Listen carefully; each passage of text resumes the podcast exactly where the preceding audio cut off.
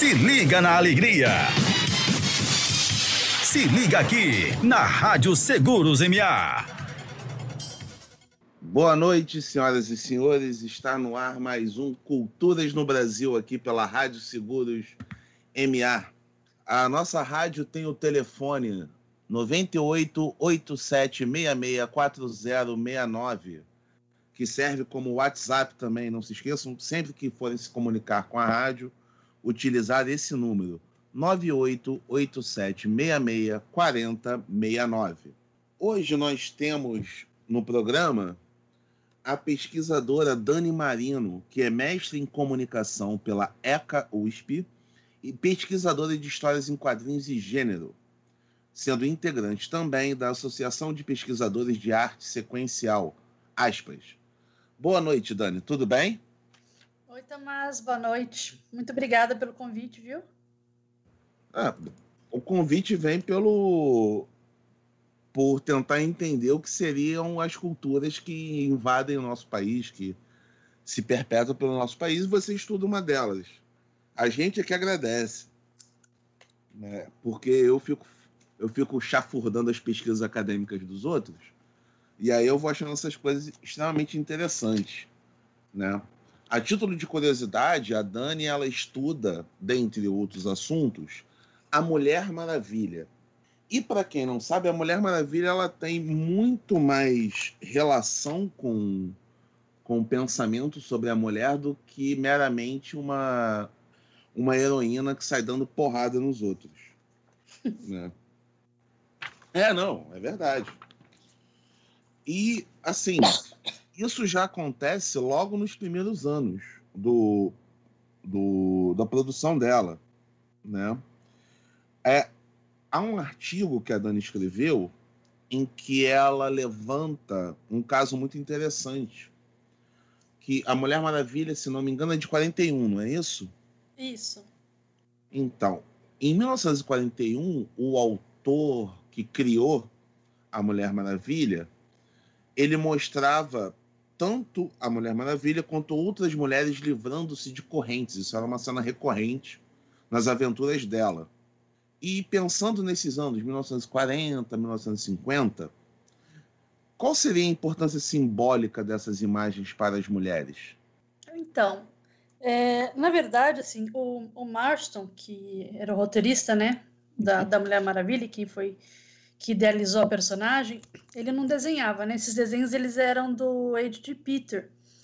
E a relação assim desses desenhos é, do H.G. Peter, por exemplo, com o sufrágio, com as questões relacionadas ao feminismo e à liberação da mulher, é, elas estão ligadas ao fato de que ele, ele era desenhista de uma coluna, é, se eu não me engano, no New York Times, eu não lembro exatamente o jornal, em que ele fazia ilustrações junto com a Lou Rogers, que era uma cartunista, ilustradora é, feminista, e a Lou Rogers ela tem um desenho assim que é um dos mais é, emblemáticos, um dos mais significativos dessa época, que é justamente uma mulher se libertando de correntes, né?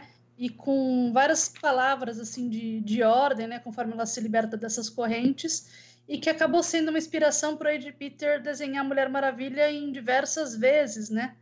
Porque a relação do Marston com, com as questões do feminismo elas eram muito fortes. Né? Uma das, ele era bígamo e uma das esposas dele era sobrinha da Margaret Sanger, que foi a primeira abortista dos Estados Unidos e que tinha também uma coluna no jornal onde ela falava sobre é, as amarras da maternidade. Né? Então, esse símbolo da mulher se libertando dessas correntes tem muito a ver com isso, com a mulher se libertando das amarras que a, que a sociedade patriarcal impunha nela, entendeu? Por isso essa, essa relação. Tá. É, a título só de, de esclarecer para os nossos ouvintes, você usou um termo que é muito comum na academia, mas ele não é muito comum no nosso dia a dia. O que, que seria o sufrágio? Sufrágio é o direito ao voto, né? Ao voto universal, porque a primeira onda do feminismo ela foi representada por isso, pelo, pela luta é, pelo direito das mulheres votarem, porque as mulheres não tinham direito ao voto. Então, a gente falou hoje que a gente está na terceira onda e essa primeira onda foi foi marcada por isso, né, pelo direito ao voto. Se as pessoas assistiram Mary Poppins, que é uma produção bem, bem, bem popular, a senhora Banks era uma sufragista, ela lutava pelo direito das mulheres ao voto. Ah, entendi. É porque é, é, é meio complicado hoje, né? Nós, nós vermos a sociedade tão diferente quanto na época do Marston em, em 1940, 1950, até um pouquinho antes disso, né? Porque eh, muitas vezes a gente traz um, um ambiente ficcional de algo mais antigo, uhum. né? E a noção de cidadania hoje ela é muito mais ampla do que era nessa época. E, e qual seria o ponto que o Marston tentaria chegar nas suas primeiras histórias? Então, a criação da, da Mulher Maravilha, ela foi em volta assim, de, de algumas polêmicas, né? Assim, nessa época, no, no ali no, no, início dos anos 40, já se, já se tinha um burburinho assim, a respeito da, da violência e de que talvez os quadrinhos é, pudessem fazer mal, né? Já se tinha um início de, de estudos sobre cultura de massa e o fato de talvez ela está relacionada, ou como alguns teóricos acreditavam, à delinquência juvenil e tal. Então, quando chamaram Marson, ele era, antes dele ser. O Marson ele, ele era psicólogo, ele era advogado, e ele já tinha feito alguns trabalhos para a Universal Pictures, né? E outros trabalhos defendendo o, os quadrinhos. Então, ele foi chamado, né, pela, pela editora a princípio, pelo Michael Gaines, para trazer uma história que pudesse elevar assim a, o status né, do, do quadrinho, a, moral assim do, dos quadrinhos e, e, tirar um pouco essa ideia de que quadrinhos eram necessariamente ruins. Né? Então, quando ele foi chamado, ele foi chamado para trazer algo positivo e tal. Só que as pessoas não sabiam, quando ele foi chamado, que ele era muito à frente do seu tempo. Né? Ele era um, um dos psicólogos é, responsáveis pelo desenvolvimento do polígrafo, que é aquele aparelho que a gente, que a gente vê nos filmes, né, que usa para extrair a verdade das pessoas, uhum. né, medindo a pressão arterial e tudo mais. E um dos primeiros assim, estudos que ele tinha feito, ele tinha constatado que a, as mulheres eram emocionalmente superiores aos homens, né, na, assim, de acordo com, com que ele havia estudado porque ele dizia que as mulheres mentiam menos e assim por diante. Então ele já tinha uma, uma ele já era suscetível a ser mais favorável né, à posição da mulher na, na sociedade e tudo mais. Então, quando ele trouxe é, a criação da Mulher Maravilha, a ideia era trazer essa personagem. Só que as pessoas não imaginavam que ele estava envolto, por exemplo, que ele era casado com duas mulheres. Na época, se isso tivesse vazado, é, talvez a Mulher Maravilha não tivesse tido a continuidade assim que ela teve, né? Porque era um escândalo, ele se meteu em vários, várias polêmicas. Opa, acho que aconteceu algum problema aqui de ordem técnica. Ah, deixa eu ver. Gente, só para explicar uma coisa para vocês, né? A rádio ela funciona da seguinte forma: o, o editor de, de áudio está em São Luís eu que comando o programa estou no Rio de Janeiro e, é, e a entrevistada é de Santos. Então, muitas vezes pode ocorrer algum problema de lag, algum problema de internet. Eu peço a paciência de vocês agora, porque a gente está tentando resolver o problema o mais rápido possível para a gente não perder informação. Porque eu acho que ela ainda nem percebeu. Ok? Uh, eu estou tentando aqui entrar em contato com ela, senhoras e senhores, mas voltando, a, a Dani ela tem várias, ela tem uma linha de pesquisa muito forte com relação à Mulher Maravilha, tá? Assim que eu conseguir resolver esse problema, eu vou pedir pro pro pessoal da rádio colocar uma música enquanto eu tento entrar em contato com ela, mas a gente já volta rapidinho. Esse é o Culturas no Brasil. Mas Dani, você falava sobre a invenção do detector de mentiras pelo Marston e, e a questão das polêmicas envolvendo a produção da Mulher Maravilha. Você pode voltar a esse assunto, por favor? Daí, é, então, você tinha mencionado que a sociedade ela era um pouco diferente, né? E, Isso. E de fato, assim, era diferente e acabou que depois, nos anos 50, nos Estados Unidos, eles acabaram passando por um grande retrocesso. Mas, basicamente, assim, a relação do Marston com, as, com os ideais feministas, né, que levaram ele a criar a Mulher Maravilha, como ela foi criada, né, no, nos anos 40. E ela era uma personagem que, apesar de dela fazer várias referências né, a questões relacionadas uh, ao feminismo, ela não tinha um discurso feminista, né? Então, ela acabava sendo consumida por pessoas de todas as idades, de todas as classes sociais, assim como a maior parte dos, dos quadrinhos, né? Mas isso, isso não ocorria por conta de uma certa habilidade entre roteiro e desenho? Assim, se evitava, talvez, né? Eu estou especulando agora, até porque eu não sou especialista no assunto, você que é. Ah, é, é se evitava certas frases mais, mais de engajamento, mas se privilegiava cenas que remetessem ao mesmo engajamento? Acho que tinha um pouco das duas coisas. É que, na verdade, assim, para você poder identificar é, algum discurso, alguma imagem que remetesse ao feminismo, você tinha que ter uma referência prévia disso, né? Então, uhum. não é algo que as pessoas tivessem. Então, você tem, por exemplo, uma, uma cena numa das histórias em que é uma, é uma alusão a Emmeline Parkinhurst, que era uma sufragista inglesa, né, e que teria motivado o, Marston a, até a continuar vivendo, porque, assim, de acordo com o livro da, da Julie Poor, que é um livro que se, se, se propõe a falar dos bastidores da criação da Mulher Maravilha, né, ela diz no livro que, por volta dos 18 anos, ele teria decidido que ele ia se matar. Ele já estava, assim, Nossa. feliz com a vida e tal, estava, sei lá, desgostoso da vida. Ele ia se matar tomando, é, acho que cianureto, alguma coisa assim. E ele tanto ele estava tão assim desacreditado na vida, pensando em se matar e tal, que ele não fez as provas da faculdade, ele não, não foi bem, e até que ele viu esse movimento da viu a Emeline Parkinhurst falando publicamente, e ela foi presa. E daí as mulheres se amarraram, na, se acorrentaram na, nas grades da delegacia pedindo a liberação dela, e ele ficou muito impressionado com aquilo. Né? Só que, assim, é uma informação que poucas pessoas, na verdade, têm. Isso está no diário dele. Então, para você ter essa, essa pegar essas referências, né, você teria que ter um repertório prévio, e não é algo que todo mundo lá nos anos 40 tinha. E como ela tinha um. Como era uma, uma HQ, né? Uma HQ de super-heróis, ela acaba focando muito na aventura, né? Nas, nas ações mesmo mais, mais heróicas. Então, assim, se tinha. É, se a gente pudesse falar, por exemplo, abertamente, ah, algum, algum discurso dela, uma outra fala, tem realmente algum bordão, algum jargão feminista, remete ao feminismo, eu acho que a maior parte do público não, não pescava isso, sabe? Entendi. É, nós temos aqui uma pergunta de um ouvinte, é o Ramon de São Paulo. Tá? Deixa eu ler para você.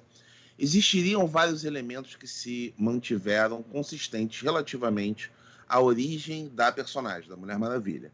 A sua mãe, a rainha Hipólita, criou a partir do barro, sendo que os deuses gregos a abençoaram com o dom da vida, a tornando assim a primeira assim na primeira Amazônia que não foi concebida por um homem isso é verdade ou é apenas uma criação do autor? Não, na verdade, tudo é criação do autor porque ela é uma personagem fictícia. Mas as origens dela vão variar de acordo com, com o arco, né? Ela é uma personagem que tem faz 80 anos no ano que vem. É, as origens mais populares, as mais é, recorrentes, né, as que se repetem mais vezes, são essa que o Ramon mencionou, né, de que a Hipólita teria é, forjado a, a Diana no, do barro, e daí os deuses gregos, a, a, gregos as assim, abençoou com vários dons, né, e dependendo da história, ela vai ter o dom de voar, ou outros dons diferentes, mas também tem a versão é, que a Hipólita é, teve um relacionamento com Zeus e que a Diana, na verdade, é uma semideusa, ela é filha de Zeus. Então vai depender muito do, do arco, né? No arco do Jorge Pérez, ela foi forjada no barro. No arco do, do Brian Azarello, que é um dos meus favoritos, Novo 52, ela é filha de Zeus e isso dá para ela assim poderes de, de deusa mesmo, né? Ela chega a se sentar é, como deusa da guerra no Olimpo. Então vai depender mesmo do, do roteirista a, a, o engraçado que, que também tem uma outra versão que é dos anos 90, né? Em que ela que, em que ela teve um caso com Heracles, porque tem, tem uma disputa comercial na Marvel é Hércules e na DC é Heracles. Uhum. Né? Que essa, essa versão a gente pode até deixar para lá, porque é horrível. Mas você diz no... da a Hipólita se relacionando com. A Hipólita, é. A Hipólita se relacionando com Heracles é. e tendo nascido a Diana. Ah, desse tá. relacionamento. Ah, tá. É que dependendo da história, ela é irmã do Hércules, depende da é. história. É. Mas a história do Jorge Pérez, a Hipólita ela é estuprada pelo Hércules, né? Sim, sim, sim. É, mas só, se, só, só, só me permite um adendo de caráter mais geral. É, a gente está falando de personagens aqui, gente, que tem 80 anos de produção quase que ininterrupta. Em que a, a origem, muitas vezes, do personagem e várias histórias, elas são revisadas, revisitadas, readaptadas para um público novo. Tá? Então é, é, é muito comum a gente, a gente falar de origens, de, de às vezes duas, três versões da mesma história. Porque a cultura dos quadrinhos, principalmente o quadrinho de superaventuras, ela tem essa questão de você reaproveitar material anterior com uma roupagem nova e por aí vai. Aproveitando isso, Dani, tem uma, temos uma outra pergunta aqui que é a do Fábio de Teresina, que ele faz uma pergunta bem específica. Existe algum nome para esse tipo de cultura? tipo de cultura? A cultura dos quadrinhos, né? Que seria o melhor nome. É, eu diria cultura dos quadrinhos. É, eu, eu uso esse termo, inclusive, na minha dissertação, é, a partir de um autor chamado Matthew Pustz, ele, ele defende isso, não só ele, né, outros autores também, mas defende que existe uma cultura das histórias em quadrinhos em que você nota certas peculiaridades, né? E você nota isso pelo vocabulário, pelos hábitos.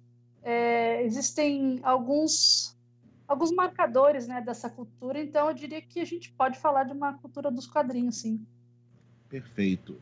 Uh... Nossa, Vasco do Rio Grande do Sul. Tudo bom, Vasco? Isso me lembra um grande time do Rio de Janeiro que tá uma porcaria. Os superpoderes da Mulher Maravilha são o resultado da bênção que ela recebeu pelos deuses gregos ou de sua herança divina? Depende, né? Você acabou de dizer. Vai depender do, do arco. Se ela é. for Zeus, é porque ela é semideusa. Se ela for nascida do barro, daí é presente dos deuses. É, atualmente ela é filha de Zeus com Hipólita, não é isso? Agora em Renascimento, é manteve-se a origem do Azarelo. Eu acho que sim. Agora eu não lembro, porque eu tinha começado a ler, mas depois ficou tão chato. É, não, eu também não lembro, porque eu, eu sei que o Batman se manteve mei, meio a meio. Não, eu lembro, eu lembro. Lá na primeira história, eu achei que eles fizeram uma coisa interessante. Eles contaram a história de origem dela é, de uma forma, digamos assim, líquida. Fica a critério do leitor, entendeu? Porque hum. ela tá lembrando, porque ela tá com problemas de, de memória, né? Uhum. E, daí você, você como leitor, você recebe essa informação, né? Tipo, tanto faz. Ela pode ter sido nascida do barro ou dos Zeus, porque a própria Mulher Maravilha ali nessa história ela já não se lembra mais, entendeu? É, ela fala tipo, ah, é o que me diz, então vai depender do que o leitor preferir. Entendi. Ai, peraí, só um minuto que eu tô. Que ainda tem mais uma pergunta aqui, e aí a gente retoma o, o fio da meada. Vocês sabem quais as atrizes que já interpretaram o papel de Mulher Maravilha? Então vamos lá. Se lembro, vamos ver se eu lembro de, de todas, porque já, assim tiveram algumas que não foram para frente, né? Sim. Então, a última Gal Gadot, a mais famosa é Linda Carter. Sim. E, e aquela Adriane Palik, que era uma que fez um um piloto, né? Era antes da Gal Gadot, né? Que era uma série, não era isso? É, é anos 70, né? Ah, junto com a Moça Maravilha. Você tá É essa não, série que você está dizendo? A Moça Maravilha acho que aparece na série da Linda Carter. Sim, mas depois ia ter uma outra série que eram elas duas, em aventuras. É, mas não, mas acho que a série não foi para frente, não. Não, não foi. Só tem, só tem o piloto. Só da Linda, da Linda Carter, da Linda Carter, né? Uhum. É, ai, agora eu não lembro mais outras duas, mas também ah, a Kathleen Cosby. Foi a Kathleen Cosby que, que, que tinha feito o piloto, que ela era loira, na mesma época que a Mulher Biônica. E se teve Mais alguma, eu realmente não, não lembro de nome, mas nenhuma delas foi para frente. Assim. As mais famosas são mesmo a Linda Carter e a Gal Gadot. Tem, tem um dado interessante na, no, na sua pesquisa que você nota que há um, uma diminuição gradual e constante das leitoras de quadrinhos de super-heróis a partir de meados dos anos 80 e anos 90. Você tem algum motivo que você consiga ver? É, na verdade, pra... essa informação não, não é minha, né? Isso daí ah, são tá. coisas que a gente aprende lendo livros sobre a história das histórias em quadrinhos e, e tem uhum. esse fator, né? É, pelo menos assim, na América do Norte, América Latina, o que, que aconteceu? A gente teve um aumento da violência, assim, gratuita nos quadrinhos de super-heróis, porque Marvel entrou em crise, DC entrou em crise, eles estavam querendo manter os leitores que tinham se tornado adultos, também teve o surgimento de selos como a Image e a Vertigo, que acabaram também é, angariando muito dessas, dessas leitoras que eram adultas, e já as mais novas acabaram indo para a leitura de mangás, que, assim, por volta dos anos 90, teve uma explosão né, de, de importação desses mangás, e daí as meninas começaram a conhecer essa, os mangás, que eles traziam uma variedade muito grande de temas e de, de, de traços, né, que nem sempre trazia essa representação da mulher hipersexualizada e violentada e assim por diante, né? Então, muito por causa disso, por conta dessa violência gratuita. A, a, a Gail Simone fez uma lista, né, nos anos 90 chamada é, Women in Refrigerators, que é uma referência até hoje sobre a forma como a mulher é tratada nos quadrinhos. Então, só nove... nos anos 90, ela levantou várias personagens que elas eram estupradas, violentadas, mortas, é, ou simplesmente desaparecendo das histórias, ou só existiam para justificar o protagonismo masculino. Ah, a própria Hipólita, né? É, então, então, assim, se eu sou mulher, por que, que eu vou consumir uma produção onde eu sou constantemente violentada, é, estuprada, né, morta? Então, Mas eu o, o, acabaram migrando para outro tipo de leitura. O caso da, da Women in Refrigerator, que é o nome da, da do, é. do movimento, né, da Gayle Simone, ele é um caso muito emblemático, eu lembro desse caso. Eu lembro da, de ter lido na época a história, e lembro da repercussão americana porque eu estava lendo eu estava lendo o quadrinho importado uhum. numa dessas loucuras de colecionador que não sabe se é colecionador se é leitor o que que, que, que tá fazendo da vida e, e, eu lembro que na revista do Lanterna Verde teve essa essa essa cena e depois pass, passou-se meses publicando cartas em que eles queriam saber o que de fato havia acontecido com a namorada do Lanterna Verde por ela estar ali. E levantavam possibilidades, era uma coisa, era uma coisa pavorosa, era uma coisa pavorosa de, de você imaginar. Né? Teve também o caso da, da Mulher Invisível, nos anos 80, com, com John Byrne, né, que ele teve de vir a público para dizer que não é ele não estava falando de uma história de estupro, Mas ela é uma história de estupro? A Bárbara Gordon, gente, que, o que acontece Sim. lá no Queda Mortal, sabe? Você quer atingir o Gordon ou o Batman e você estupra e, né, deixa ela. Sim, é, o, e o Alan Moore teve de dizer que não, que, que não houve, né? O estupro. Ele veio a público dizer que não houve, mas as cenas mostram, abrem a leitura para o inverso. Né? É sempre uma forçação de, de barra que tende a diminuir o papel da, da personagem feminina ou da própria mulher por extensão dentro dos cómics, sendo que elas são vitais. A, a presidente da DC hoje é uma mulher, na, na Vértigo era uma, era uma mulher que alavancou a Vértigo para ser o que é a Vértigo, o que era a Vértigo até o ano 2000. Exatamente, é. a Karen está com selo próprio dela, né, hoje. Sim, sim, sim. Ah, peraí, tem, temos uma outra pergunta aqui. Ah, o João Paulo da Paraíba está perguntando se a Mulher Maravilha possui algum calcanhar de Aquiles. Ah. Em algum ponto fraco. Ela tem, como qualquer acho que super-herói tem a sua criptonita, né? Uhum. É... E também vai depender muito da história. Um, um dos calcanhares de Aquiles dela, que muita gente reclama, é o próprio Steve, né? O, o romântico dela. É... E assim, como muitos super-heróis, assim, a ideia de um super-herói ter um, um relacionamento romântico acaba sendo uma fraqueza, porque os inimigos acabam se é, usando disso, né, para poder atacar o, o super-herói.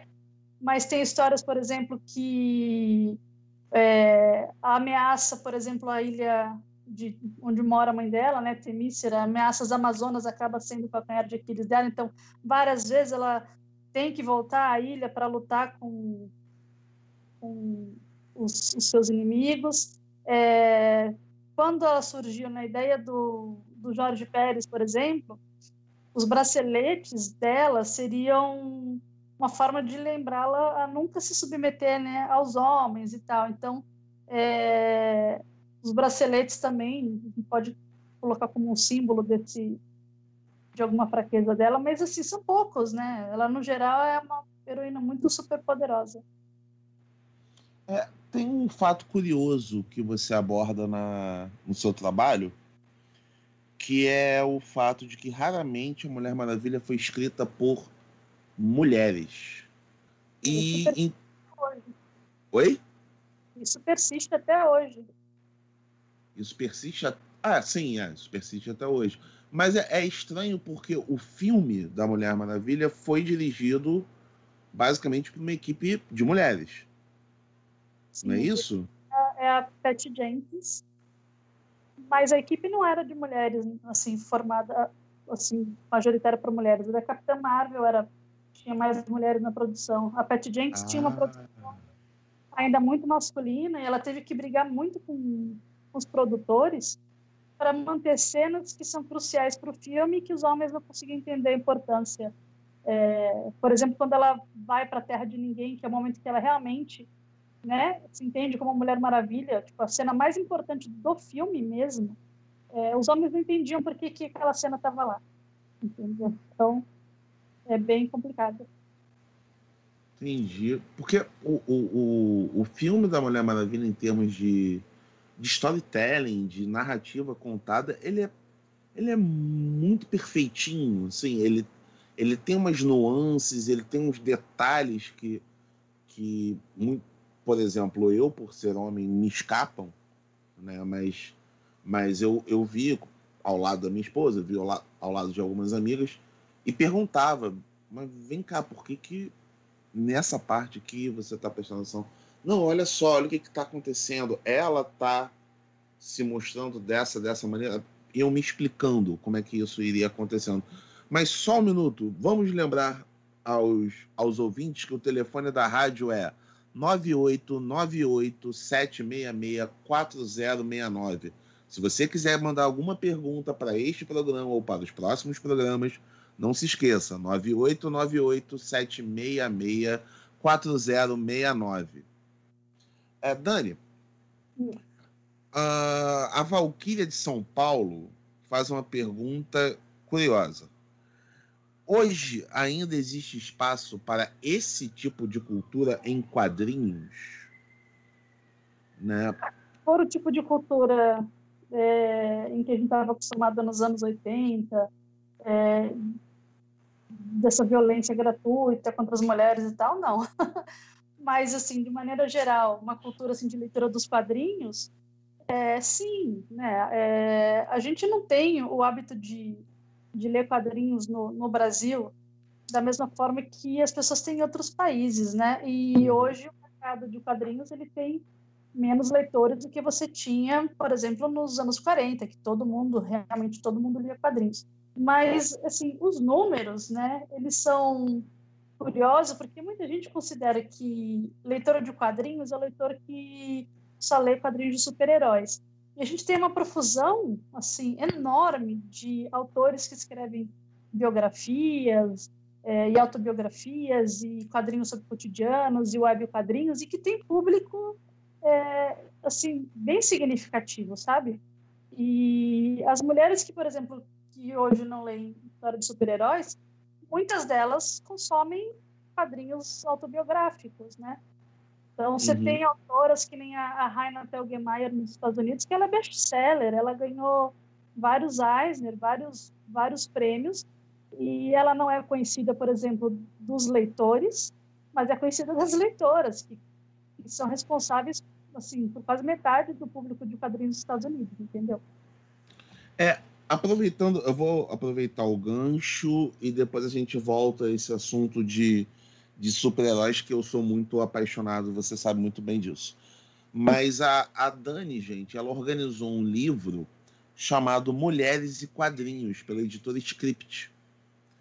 Esse, esse livro, ele foca exatamente na, na questão da, do papel amplo da mulher com relação a essa cultura, tanto como produtora, quanto leitora, como editora, etc, etc. Tanto é que é editado por mulheres, revisado por mulheres, e que apresenta várias mulheres que eu, eu confesso que algumas delas eu desconhecia.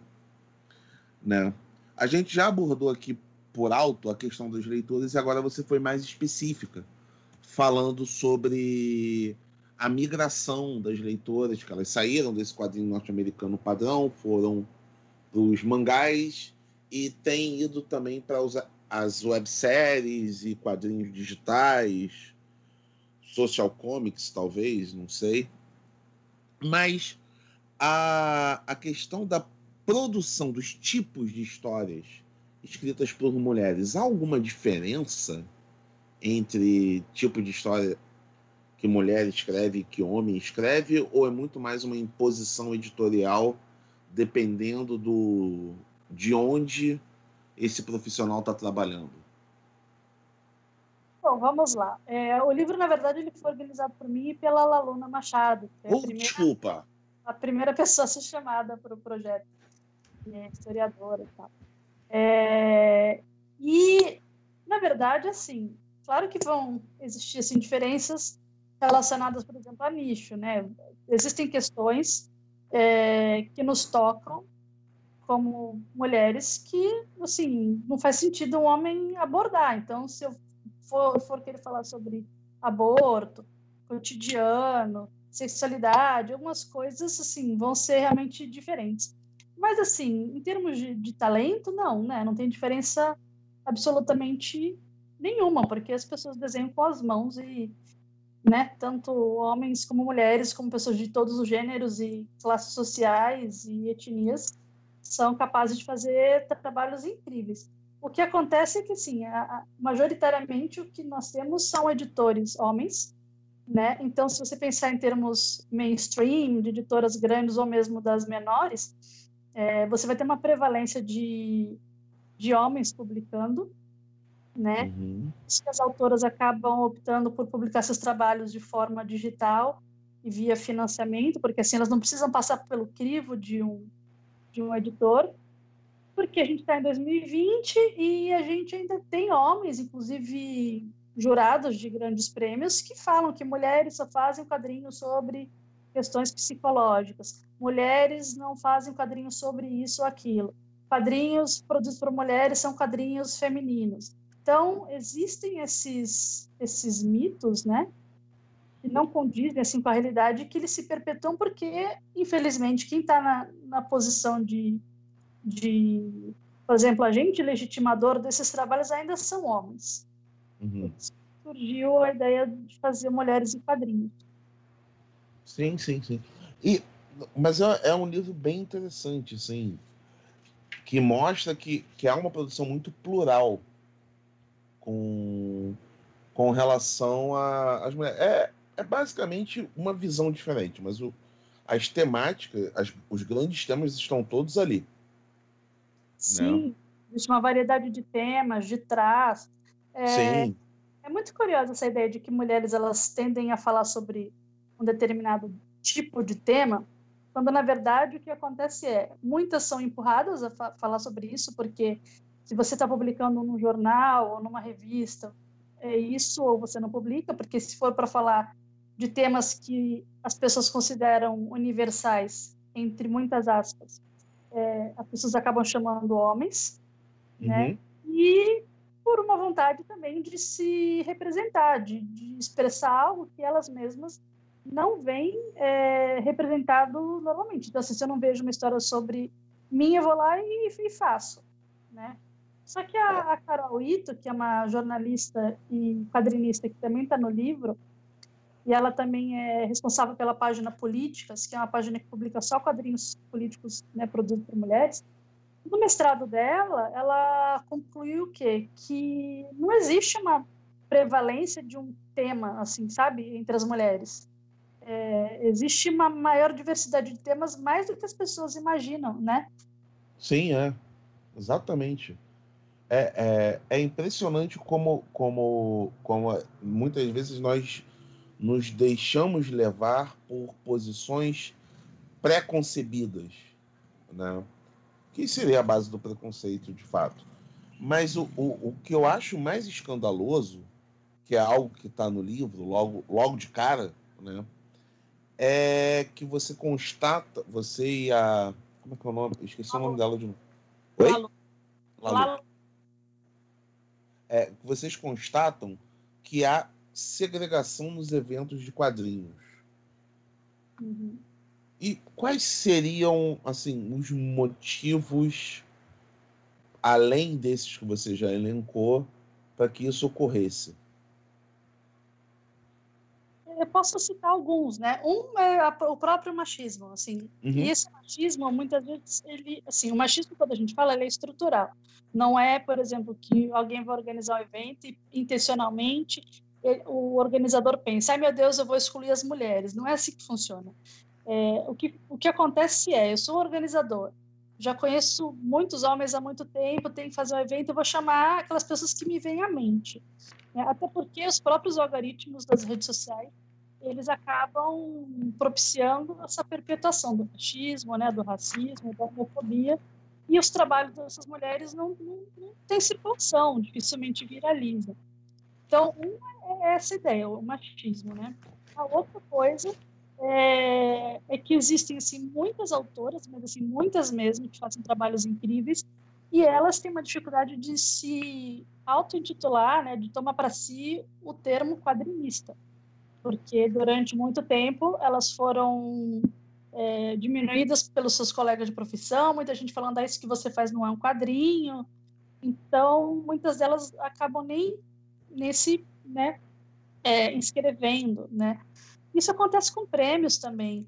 É, muitas delas, quando a gente conversa, né, prêmios como o próprio edital do PROAC, que é um, um edital muito bom em São Paulo, é, muitas não se inscrevem porque assim fica cansativo você ter um corpo editorial, um corpo de júri majoritariamente masculino, hétero, branco, cis, que não vê valor nessas histórias, né? Então, é, elas não são chamadas, elas não são lembradas, né? Isso acontece de forma muito, muito recorrente e daí também a saída do próprio material, né? Esse próprio esse preconceito acaba fazendo com que muitos autores não tenham visibilidade, daí as pessoas chegam nas feiras, no de trabalho e acabam não comprando. é, assim, existe essa ideia, o que é uma ideia muito falha, porque a gente vê que trabalhos é, como o da Alice Pereira, que é uma quadrinista trans e tem um trabalho excelente, assim, que é bem didático sobre é, preconceito e tudo mais, e outras, outros trabalhos têm saída nessas feiras, entendeu? É uhum. só o público ter acesso a eles que eles vão ter, é, as pessoas vão conhecer e vão comprar. Entendi. A Marta do Rio de Janeiro, já aproveitando o ensejo da, da, do tema do preconceito, ela faz uma pergunta que vai, acredito que bem no, no âmago. Existe preconceito em temas tão relevantes como esse? Ai, sobre as... é... Sim, né? Pelo, pelo que você está falando, sim. Gente que, é, que não deveria ter esse tipo de preconceito. Eu, eu gosto de dar um exemplo de uma, de uma quadrinista, porque eu acho esse exemplo muito didático, da Camila Torrano, que é uma quadrinista incrível. Ela também trabalha com games, ela tem um traço maravilhoso. E a Camila Torrano, ela trabalha com gore, com tripas, né? Tipo, o, art, o, o sketchbook dela, o último que saiu, né? O, o artbook era, se chamava Açougue e Enfermaria. Então, ela é Uau. uma artista que desenha tripas, coisas de terror, tá? Estilo é... Mortal Kombat, né? É, Graficamente falando. Um trabalho excelente com isso. E eu lembro de um evento que a gente estava, que eu estava mediando, e ela falou que ela tinha sido chamada por um cara, por uma publicação, que falou: Nossa, cara, você desenha tanto, meu, seu traço é muito bom, e elogiou e tal. E daí ele falou assim: Só que para desenhar ela para a gente, será que você não poderia fazer uma coisa assim mais fofinha? Porque, assim, para fazer essas coisas assim, tipo de terror, a gente já tem os caras. E daí nessa hora você pensa o quê? Assim, é... ela não faz coisa fofinha, tipo, ela pode fazer, ela faz, ela faz muito bem, mas a questão é que não é o que ela trabalha, ela tem um traço, ela tem um, um, uma preferência, né? Então ela é mais... o estilo dela. Uai, qual é o problema? Fala, a gente ouve coisas assim, por exemplo, em apresentação de trabalho, né? É, de você ouvir, ah, eu jamais leria um quadrinho chamado Garota Siririca, porque, né? Esse nome, não sei o quê. E assim, Garota Siririca, como o próprio nome diz, ele é um quadrinho que foca né, na personagem que é meio viciada em em masturbação, mas na verdade ele é um quadrinho muito mais político, ele, ele foca em outras questões que vão muito além é, desse tema, né? E daí e ela é tratada automaticamente de quadrinho feminino, quadrinho sobre sexualidade feminina, né? E você ouve que elas têm que fazer quadrinhos mais universais. Daí você lembra daquele personagem, o Geraldão? Lembro. Ele é publicado, acho que até hoje, no, no jornal, que é um personagem que fica pelada de pau duro para lá e para cá. Uhum. E, e, nunca questionou isso. Ninguém fala assim, ah, quando o homem está falando sobre é, sexo, é sexualidade masculina, entendeu? Quando o homem fala de sexo, é universal. Não, é, isso não precisa nem, nem colocar um nu completo. O Hércules dos Vingadores, que é, que é coisa mais a, a apelativa à sexualidade masculina do que isso o Hércules do, dos Vingadores, ele, ele é um exemplo de masculinidade que quando teve um relacionamento com o Wolverine, as pessoas as pessoas só faltavam se rasgar. E era e era só uma imagem teaser. Ninguém, ah. sabia, ninguém sabia o que, que era a história.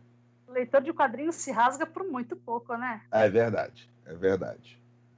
É, isso é verdade. Ó, mais uma pergunta aqui da Vânia de São Luís do Maranhão. Num mundo tão aberto como o que nós vivemos, né? Trabalhar com pessoas preconceituosas não seria crime? Vânia, seria. é, é, eu, eu falar, seria, mas a, o problema é que o preconceito está na estrutura, né? Então, não, você vai... Existe um negócio muito forte nos quadrinhos é, bom, como em qualquer ambiente, mas no quadrinho ele, ele, tem essa característica de ser um meio bem misógino, né? É, talvez menos que os games, mas ainda assim bem misógino. Em que existe a broderagem. Então, assim, você tem um, um, um cara que nem o Ed Berganza, que assediava tipo, todas as mulheres da DC, todas, né? Sem exceção. Ele é um cara, é, assim, sabidamente assediador. Então, o que você faz? Você manda o cara embora? Não, você coloca ele numa sala, isolado, para que ele não assedie as mulheres, entende? Então, assim, existe a broderagem, existe aquilo de você é, simplesmente passar, dar o tapinha nas costas, passa a mão na cabeça e passa o pano, tchau, e, e segue, né? A, e a aí, vida. Não, e ainda me inventa aquela desculpa assim, não, é porque ele não consegue se controlar. É, não consegue Pô, controlar. Meu irmão, então, você não consegue se controlar, seja isolado da sociedade. Seja preso. Ponto. Enquanto isso, você tem empresas, né, que nem a, foi a Microsoft que demitiu a, a youtuber porque ela. Sim, o Xbox, nossa! Demitiu a menina, em vez de, de, né, de fazer uma campanha contra a sede. Então é bem, bem complicado, porque os quadrinhos também eles acabam reforçando essa, essa ideia né, da mulher como objeto, do, do gordo como alívio cômico, do LGBT que sempre tem um final trágico. Então, por isso que a gente faz publicações para tentar subverter essa lógica, né? É, não, e, o grande, e um dos maiores problemas do, do quadrinho mainstream é que ele inicia a sua trajetória dentro da criminalidade. A gente tem que. Principalmente nos Estados Unidos, em que os syndicates, na verdade, eles, eles eram dominados pela máfia. Né? A gente tem livros que dão uma substancial evidência sobre o assunto. Né? Então, essa, essa. Como é que eu vou dizer? Eu estou tentando fazer um eufemismo aqui para não soltar um monte de palavrão nesse momento. é. Essa tradição espúria, pronto.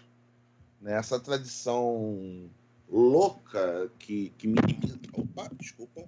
Essa tradição que minimiza o outro em prol de uma masculinidade frágil, tal qual a do nosso presidente, expõe, na verdade, que, que a indústria, por ser feita de homens, não sabe lidar com o que é diferente, com a alteridade, com aquilo que não seja um reflexo do, do próprio homem. Isso é, isso é ridículo em tantas formas. Mas vamos lá. Uh, outra, outro ouvinte aqui, Mumuzinho de Vassouras. Sou gay assumido e confesso que me sinto tolhido porque não encontro revista em quadrinhos com um super-herói gay. Talvez ele queira uma indicação. Eu acho que Cara, você Authority. super-heróis do, do, do, que eu. Authority. Authority. Apolo e Meia-Noite são um casal. O primeiro arco de Authority, só que Authority tem, tem vários elementos de gore, tá? Tem vísceras pulando para lá e para cá, mas The Authority, o Warren Ellis, o principal casal deles são, são contrapartes de Batman, de Batman e Superman, que são gays. E são os melhores e são os melhores personagens e mais complexos da história. No The Boys, depois do primeiro arco, você tem o Homelander tendo um caso com outro personagem que eu não posso falar quem é, porque senão seria um spoiler da terceira temporada que o pessoal está vendo, né? Mas o Homelander não é exemplo de assim um exemplo positivo. É, é verdade, ele não é um exemplo positivo, mas é um exemplo de super-herói gay. Não, Nossa. na verdade ele não é gay. Ele Nossa. seria não, é porque ele não se vê como ser humano, o Homelander. Ele é, é, é, é, é muito maluco a, a construção do personagem. Mas deixa eu ver aqui outro. O próprio Deadpool, que é, que é pansexual. É, Deadpool né? é pansexual, é. Mas ele abriria uma exceção para ter um relacionamento sério com o Homem-Aranha. Pois é. Não, é. gente, qual o nome do, do personagem? É, dos dois lá que deu treta no ano passado, na Bienal? O, o Estrela Polar? O Estrela Polar, né? O Estrela Polar se casou no passado. É. E mataram o marido dele. Eu acho que para quem, independente assim do personagem ser assumidamente gay, é, eu diria que o X-Men ele ajudou muita gente a sair do armário, né? Porque ah, você, você me lembrou uma coisa muito muito bacana. Atualmente nos X-Men, Ciclope, Wolverine e Jean Grey são um trisal, né? É, são um trisal completo, né? O, todos eles estão namorando juntos agora. o, por isso que o X-Men, quando surgiu lá, né, é, foi nos anos 60, né, ele surgiu justamente como uma, uma metáfora, uma alegoria para falar sobre o preconceito contra pessoas tanto é, que sofrem racismo, né, como a comunidade LGBT, porque era uma época de avanço do, dos movimentos, né, de, de, luta por direitos e tudo mais. Então, é, os mutantes eles seriam uma alegoria para você falar sobre a questão LGBT na, na sociedade e ajudou tem muitos depoimentos de muitas pessoas que se identificaram com os mutantes e conseguiram sair do armário lendo quadrinhos do X-Men, por exemplo. Sim, porque é, é um quadrinho que durante muito tempo trabalhou com o tema de, de preconceito de várias formas, né? Sexual, preconceito racial, preconceito contra as mulheres. Lembra quando a Tempestade se tornou líder dos X-Men? Pois é. Né? Mas é, o, o Mumuzinho está perguntando se essas revistas são vendidas em banca de jornal. Ah, sim e não, vamos, vamos por partes, tá? The Authority você acha em sebos, mas é vai ser vai ser difícil. Aconselho você a procurar também pela internet, porque tem um Comics College. É, você consegue o Comics College ou você consegue por scan, né? Pelo lado negro da força que eu gosto muito. O The Boys você consegue em comic shop porque ele não é vendido em banca porque está no formato gourmet. Né? E esse termo não é meu, esse termo eu li num texto de Dani Marino. Tá? Procure que está na internet esse texto ainda, Gourmetização dos Quadrinhos. É, esse texto é muito interessante, apesar de não ter a ver com o tema de hoje. Uh, uh, eu falei de The Boys, eu falei de autor, Deadpool. É, você encontra em banca, né? Ele é o, o Homem-Aranha de 2010. 2010, 2020. Então você encontra várias edições em banca. Uh, e se você parar para pensar, a ampliação do universo do Batman é uma alegoria ao mundo homossexual. Você, você tem, você tem ali hoje. Oi? Você tem a Batwoman que ela... tem a Batwoman que é, que é, que é gay assumida. Você tem a Montoya, a, Arle...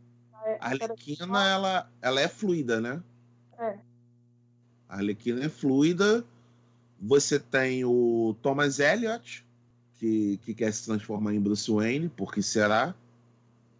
Sabe uma, uma página que eu indico para procurar sobre esses personagens, até onde encontrar, até onde comprar, é na Splash Pages, do Guilherme Miorando.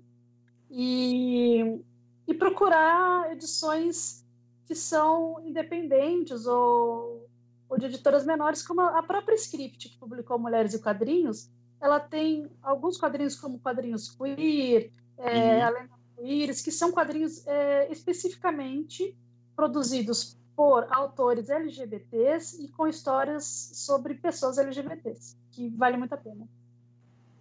É, é, Deixa eu só me organizar aqui. Ah, voltei. Bom, é, Dani, me, me responda uma, uma curiosidade. Você acompanha a carreira da Gayle Simone? Acompanho o ativismo dela assim, nas redes sociais. E não, li os quadrinhos dela que ela escreveu para Mulher Maravilha. Uhum. É, não li o Justiceiro que ela escreveu, mas assim que ela escreveu. Aves de Rapina, você leu? Aves de Rapina, não. Eu, eu, quase não leio quadrinhos de assim, seriados. Eu não tenho paciência. Não, eu, é, hoje em dia eu também não tenho mais, mais paciência para muita repetição. Então eu tenho lido só encadernados. Mas eu li muito. Eu, eu li muito, eu fui alfabetizado com, por, por quadrinhos e revistas de tricô. Então. Não tento entender. Essa é uma história muito longa e muito, muito sinistra. Então, assim, eu, eu tenho né, isso a vida inteira, e a Gay Simone sempre me chamou muita atenção porque ela era um ponto fora da curva. Né? Então, Ainda é, infelizmente. Não, não, mas em, enquanto autora também. Né? Não, não por, por, por ela ser mulher, mas o, o, foco que ela dá nos personagens é que me, me chamava muita atenção. Mas, assim, eu, eu seria louco para ler uma biografia dela, sabe? Uhum. Eu acho, eu acho fantástico como, como ela consegue, ao mesmo tempo, colocar a boca no trombone e ainda hoje ser, ser chamada para escrever histórias de mainstream. Ah, sim. Eu acho isso fantástico dentro do, da loucura que é o, os quadrinhos de, de super-heróis americanos, propriamente ditos. Mas deixa eu só voltar ao assunto, porque teve uma pergunta aqui que eu tive de dar uma pulada porque a gente tinha mudado de assunto e é uma pergunta propriamente do universo de quadrinhos. Ah, aqui, Nadir Santos de Fortaleza. Ele pergunta o seguinte: essa união com o pessoal da Marvel, eu acho que ele está se referindo a esses filmes que focam em grupos não ofusca a imagem individual de cada personagem?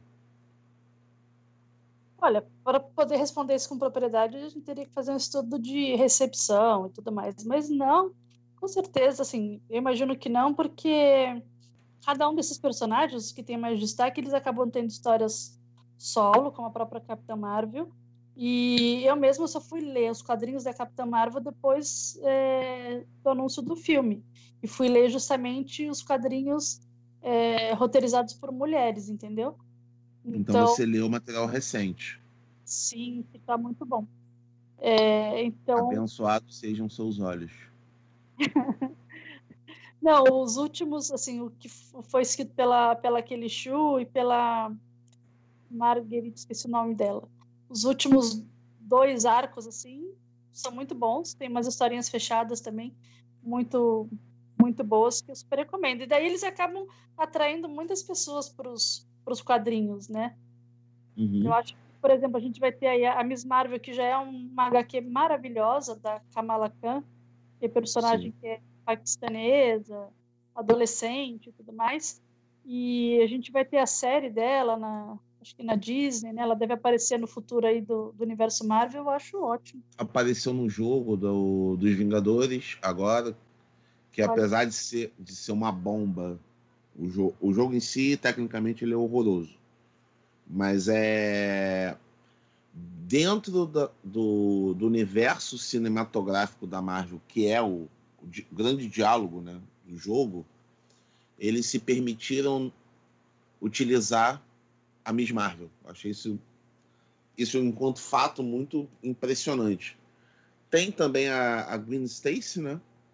como Aranha Fantasma, que tem histórias muito bacanas.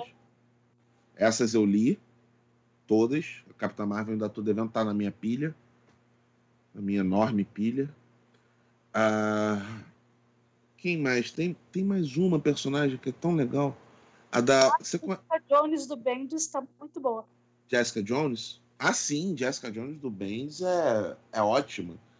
Mas eu tava até saindo do esquema Marvel desse. A Powers. Como é que é o nome dela? Powers? É, é, é da série do Powers, é uma derivada da série do Powers. Ah, esqueci o nome dela, não vou lembrar. Eu tô ficando velho. Eu confesso que eu tô ficando velho, não tô. É uma que. É uma que engravidou, depois engordou, depois emagreceu, aí depois engordou de novo, aí não tá mais nem aí. Oi? A gente não vai lembrar agora. Ah, não vai lembrar. E tem também Estranhos no Paraíso. Ah, eu também adoro. Não é de super-heróis, mas é muito boa. Sim, mas é muito boa aquela série, muito boa. Ah, vamos, vamos encerrar o programa de hoje. Gente, muito obrigado por terem ouvido, por terem tido essa paciência enorme para esse diálogo muito bacana sobre o universo feminino, sobre o universo que na verdade é o universo humano dos quadrinhos, mas com um foco específico nas mulheres. Muito obrigado, Dani, por ter resistido a essa uma hora de perguntas incessantes sobre a sua pesquisa e sobre suas opiniões acerca do mercado, do papel da mulher, do feminismo. E muito obrigado. Eu que agradeço. Espero que a gente possa fazer isso mais vezes, porque o assunto nunca se esgota. Sim, sim, não Olha, já temos assim, quando você puder, eu já faço aqui publicamente, a gente senta de novo, se, se possível a gente faz até uma um, um trio e conversamos mais sobre o assunto para ampliar cada vez mais. Muito com obrigada. Certeza. Opa, desculpa. Não, era isso, com certeza. Não se esqueçam de olhar na Amazon pela editora Script o livro Mulheres e Quadrinhos e o outro livro. Oi? Ele está no Catarse de novo. Está no Catarse pra, de novo? Para próxima. É, porque ele tem ainda uma tiragem para ser publicada. Uhum. Ele vai sair com uma capa comemorativa, porque nós fomos indicadas em duas categorias do HQ Mix, né? Melhor livro teórico, melhor publicação mix. Então ele vai ser com uma sobrecapa feita pela Luísa Lemos. Poxa, parabéns, cara. catarse.me barra Mulheres e Quadrinhos. Tá, só a última explicação antes da gente encerrar. O HQ Mix é como se fosse o Oscar brasileiro dos quadrinhos, tá, gente? Tem todo um respaldo acadêmico, é uma, é uma grande festa, uma celebração da pesquisa e da produção com relação aos quadrinhos no país. Tá ok? Senhoras e senhores, muito obrigado mais uma vez por terem ouvido. Na semana que vem teremos mais. Eu não vou anunciar quem teremos na semana que vem, porque vai ser uma surpresa. Então, senhoras e senhores, um grande abraço. Até a próxima no nosso Culturas no Brasil. É geral, ligado na melhor. Rádio Seguros MA. Rádio Seguros MA.